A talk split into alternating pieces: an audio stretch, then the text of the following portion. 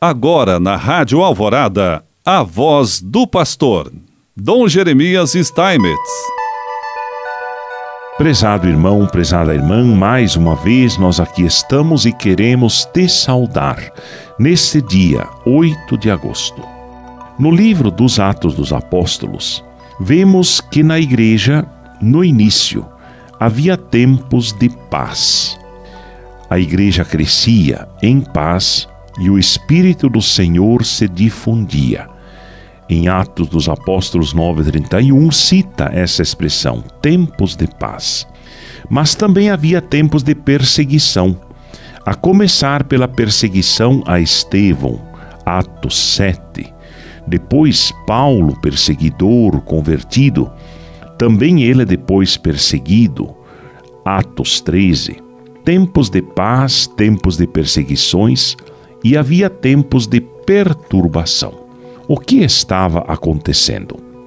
Muitos cristãos que provinham do paganismo tinham acreditado em Jesus Cristo e recebido o batismo, e estavam felizes.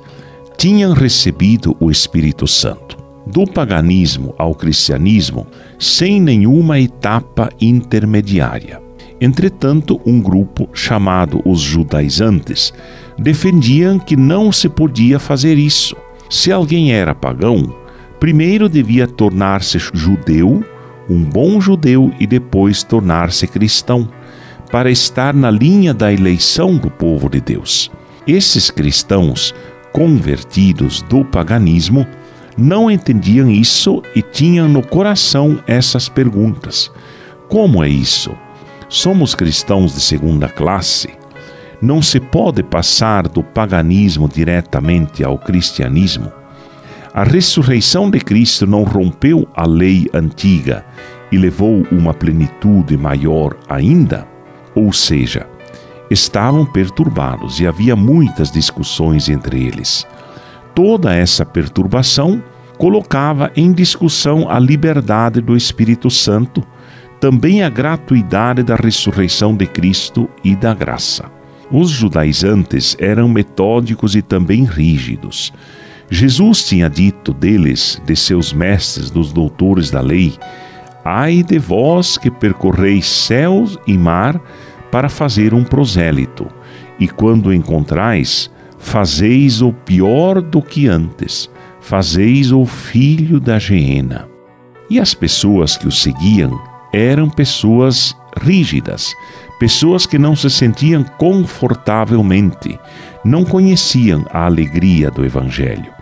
Para esse grupo, a perfeição do caminho para seguir Jesus era a rigidez. Essas pessoas, esses doutores, manipulavam as consciências dos fiéis ou os faziam tornar-se rígidos, ou iam embora. Por isso nos ensina o Papa Francisco que a rigidez não é dom do Espírito, porque coloca em questão a gratuidade da redenção, a gratuidade da ressurreição de Cristo. E isso é uma coisa antiga. Durante a história da igreja, isso se repetiu. Onde há rigidez, não se encontra o Espírito de Deus, porque o Espírito de Deus é liberdade. E essas pessoas queriam dar pessoas tirando a liberdade do Espírito de Deus e a gratuidade da redenção. Para ser justificado, você deve fazer isso e isso. A justificação é gratuita. A morte e a ressurreição de Cristo são gratuitas. Não se paga, não se compra, é um dom. É diante de tantos questionamentos que surge um caminho transformador e bonito. Os apóstolos se reúnem em concílio e, ao término, escrevem uma carta que começa assim: De fato, pareceu bem ao Espírito Santo e a nós não vos impor nenhum fardo. Atos 15, 28. E por fim, esses cristãos que estavam perturbados, reunidos em assembleia, recebem a carta e sua leitura causou alegria, por causa do estímulo que trazia, da perturbação à alegria. O espírito da rigidez sempre nos leva à perturbação. O espírito da liberdade evangélica nos conduz à alegria, porque foi propriamente isso que Jesus fez com a sua ressurreição.